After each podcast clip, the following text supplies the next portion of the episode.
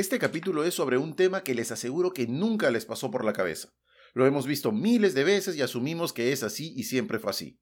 Desde mapas de colegio, guías de transporte público, planos de edificios y casas, hasta las apps que tenemos en los teléfonos. Todas tienen algo en común, el norte del mapa. Este siempre apunta hacia arriba.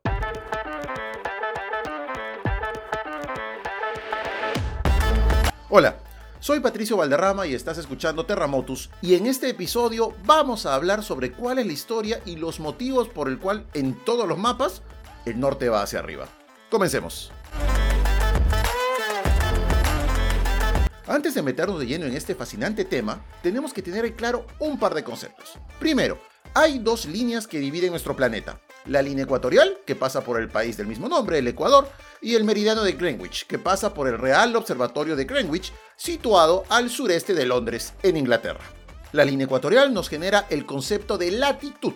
Si estás hacia arriba, entre comillas, de la línea ecuatorial, estás en el hemisferio norte. Si estás hacia abajo de la línea ecuatorial, estás en el hemisferio sur. Entonces, la latitud norte para el hemisferio norte y latitud sur para el hemisferio sur. Mientras que el meridiano de Greenwich nos da el concepto de longitud, que divide al mundo en derecha y izquierda. Si estás a la derecha del meridiano, estás en el oriente o en longitud este. Y si estás en la izquierda del meridiano, estarás en el occidente o en longitud oeste. Es decir, la ciudad de Lima está en latitud sur, longitud oeste. La ciudad de Nueva York en latitud norte, longitud oeste. Berlín está en latitud norte y longitud este, y así. Lo segundo que tenemos que tener muy en claro es que estas líneas son totalmente imaginarias y existen solamente por una convención internacional, ya que en realidad en nuestro planeta no hay ni derecha ni izquierda, ni arriba hacia abajo. Vamos, es una esfera. Ok, queda esto claro. Ahora sí, ¿desde cuándo el norte está para arriba? De hecho, la historia de por qué el norte queda hacia arriba en los mapas es realmente fascinante. A ver, trata de imaginar la Tierra vista desde el espacio. ¿Dónde quedaría la parte de arriba? Si dices el Polo Norte, lo más probable es que coincidan muchas personas contigo. Eh, sin embargo, puedes estar equivocado. La incómoda verdad es que a pesar de que todos nos imaginamos el mundo de esta manera, no hay razones para pensar que el techo del mundo es el norte. La forma como quedó determinado de esta forma es una excitante mezcla de historia, astrofísica y psicología, y además nos lleva a una conclusión importante. El concepto utilizado para diseñar los mapas tiene que ver con la manera de cómo nos sentimos al respecto. Primero, hablemos de la navegación cerebral. Entender dónde estás ubicado en el mundo es una habilidad básica de supervivencia, lo cual explica por qué los humanos, como la mayoría de las especies, tienen áreas especializadas del cerebro con numerosas conexiones para crear un mapa cognitivo de lo que nos rodea. Sin embargo, lo que nos hacía únicos a los seres humanos, con la excepción de las abejas, es que nosotros tratamos de transmitir estos conocimientos del mundo a otros miembros de nuestras especies. Esto es así desde hace mucho tiempo también en lo que se refiere a cartografía. La primera versión de un mapa fue descubierta en la pared de una cueva hace 14.000 años. Dada esta larga trayectoria, es sorprendente pensar que fue solo hace pocos siglos que el norte comenzó a ser considerado como el tope del planeta. De acuerdo con Jerry Broughton, un historiador de la Universidad de Queen Mary en Londres especializado en mapas,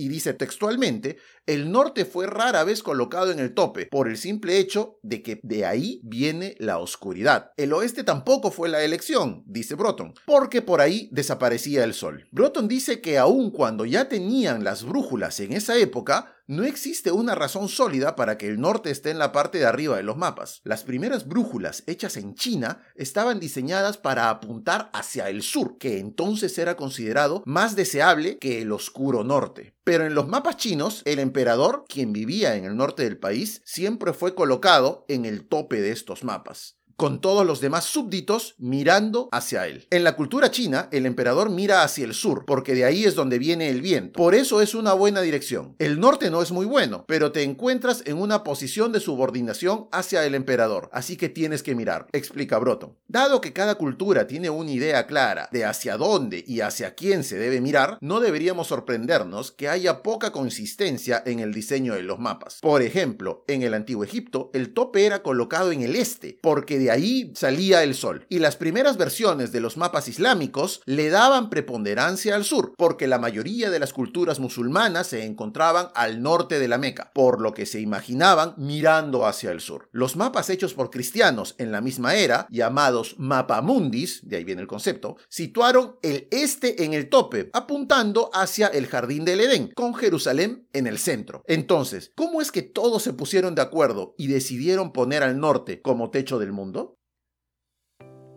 ¿Quieres ventanas seguras en caso de sismos y que a la vez te reduzcan la humedad y el ruido molesto del exterior? Contacta a Vitro Pro. Te brindan el mejor servicio de ventanas europeas de PVC.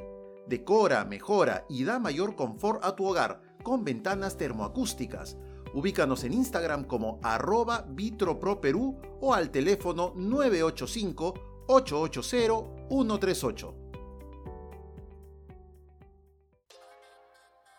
¿Te interesa el mundo de la bolsa de valores y las acciones? Aprende realmente lo que es el trading y no caigas en estafas financieras. En T4T Academy nos dedicamos a educarte para que tengas éxito en los mercados financieros.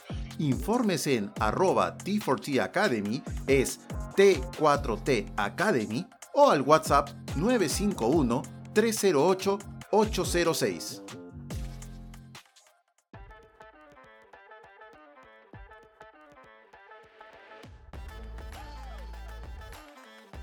Ahora, los exploradores del norte. Y aquí viene un spoiler. La razón por la cual el norte comenzó a ser una referencia tiene que ver con exploradores como Cristóbal Colón y Fernando de Magallanes, quienes navegaban tomando de guía la estrella del norte. No obstante, Broton advierte que los primeros exploradores no se imaginaban el mundo de esta manera. Cuando Colón describe el mundo, tenía como referencia el este, al tope del mundo. Hay que recordar que en aquella época nadie sabía qué estaba haciendo ni hacia dónde iban, insiste Broton. El mapa del mundo de Gerardus Mercator de 1569 fue casi seguramente el momento cumbre cuando comenzaron a dibujarse los mapas con el norte hacia arriba. Mercator fue el primero en utilizar la palabra Atlas, y su palabra fue ampliamente reconocida como el primero en tomar en cuenta la curvatura de la Tierra, de manera que los marinos pudieran cruzar largas distancias sin equivocarse al definir el curso. Pero incluso en ese caso el norte nunca tuvo mucho que ver con esa decisión. Mercator proyectó los polos hacia el infinito, según su descripción, ese detalle no importaba porque en esa época no estaban interesados en navegar hacia ellos. El norte quedó arriba, pero nadie quería ir hacia arriba. Con todo y eso, pudo haber puesto el sur hacia arriba. No había problema. A lo mejor la decisión fue más simple porque los europeos eran quienes estaban haciendo la mayor parte de las exploraciones del mundo. Así de simple. Cualquiera haya sido la razón, la idea de colocar el norte en la parte de arriba de nuestro planeta tuvo una buena acogida. La tendencia de tener el norte hacia arriba se ha profundizado con el transcurrir del tiempo. Para muestra, una famosa foto tomada por un astronauta de la NASA en 1973, donde se observa la Tierra con el sur arriba, debido a que fue tomada mientras se realizaba una vuelta alrededor del planeta, la NASA decidió voltear la imagen para no confundir a la gente, ya que el común de las personas en 1973 pensarían que esta foto fue tomada de cabeza. Sin embargo, cuando comienzas a mirar la Tierra desde el espacio, te das cuenta que la idea de colocar un punto específico como tope carece de todo sentido.